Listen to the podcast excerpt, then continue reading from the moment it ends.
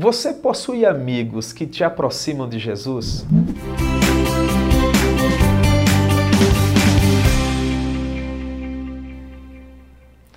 Olá a todos, graça e paz. Eu sou o pastor Jamerson Lopes. Nós estamos no canal da Consciência Cristã em nossa série de mensagens devocionais sobre a igreja e hoje eu gostaria de tratar com vocês acerca de um tema muito importante.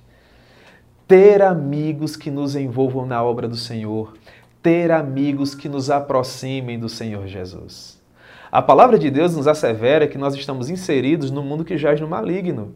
E nós precisamos, mais do que nunca, de pessoas apaixonadas por Jesus que nos lembrem a todo tempo que a nossa vida deve ser vivida para a maior glória de Deus. Portanto, eu gostaria de tratar sobre esse assunto com vocês hoje. E para tanto, eu gostaria de usar como exemplo o texto do Evangelho de Marcos no capítulo 2. Aquela passagem dos quatro amigos que levam aquele rapaz paralítico até a presença de Jesus, para que, tendo o um encontro com Jesus, ele tivesse a sua vida transformada. Perceba, Marcos nos diz que Jesus havia concluído uma viagem na região da Galileia e que ele finalmente havia retornado para casa. As pessoas tinham ouvido falar que Jesus mais uma vez se encontrava ali, na cidade de Cafarnaum, e uma verdadeira multidão afluiu até a casa do Senhor Jesus. Muito provavelmente aqueles quatro homens ouviram falar de que Jesus também se encontrava ali. E eles lembraram daquele seu amigo paralítico.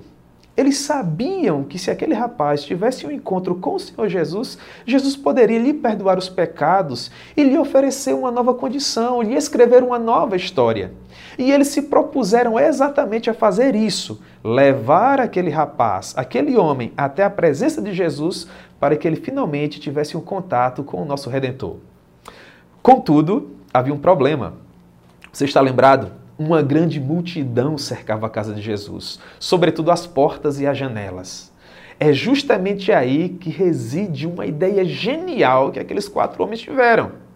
Eles tomaram algumas peças de cordas, amarraram a maca na qual estava o amigo paralítico, subiram em determinado lugar próximo à casa de Jesus, quem sabe no muro de uma casa vizinho, quem sabe no telhado de uma casa vizinho, e com muita dificuldade eles levantaram aquele homem e o conduziram até finalmente chegar ao telhado da casa de Jesus. Às vezes eu fico imaginando o semblante da multidão observando tudo aquilo.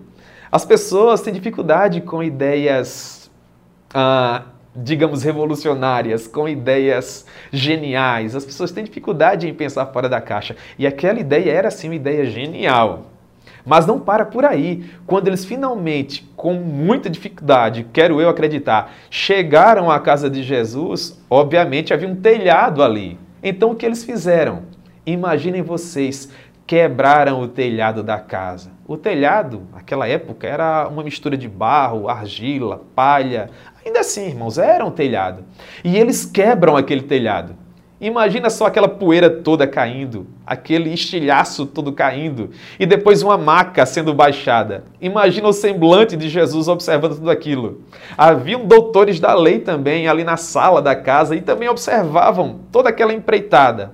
O fato é que quando finalmente o rapaz é pousado na sala de Jesus, o nosso Senhor olha para tudo aquilo e nas entrelinhas da sua fala é como se ele dissesse assim: Nossa, que ideia genial! Ele olha para o paralítico e diz assim: Filho, os teus pecados estão perdoados.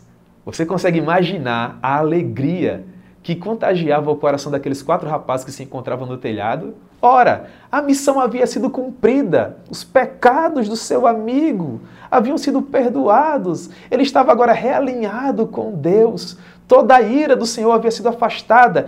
Que amigos preciosos são estes amigos que nos conduzem até a presença de Jesus para nós termos a nossa vida transformada?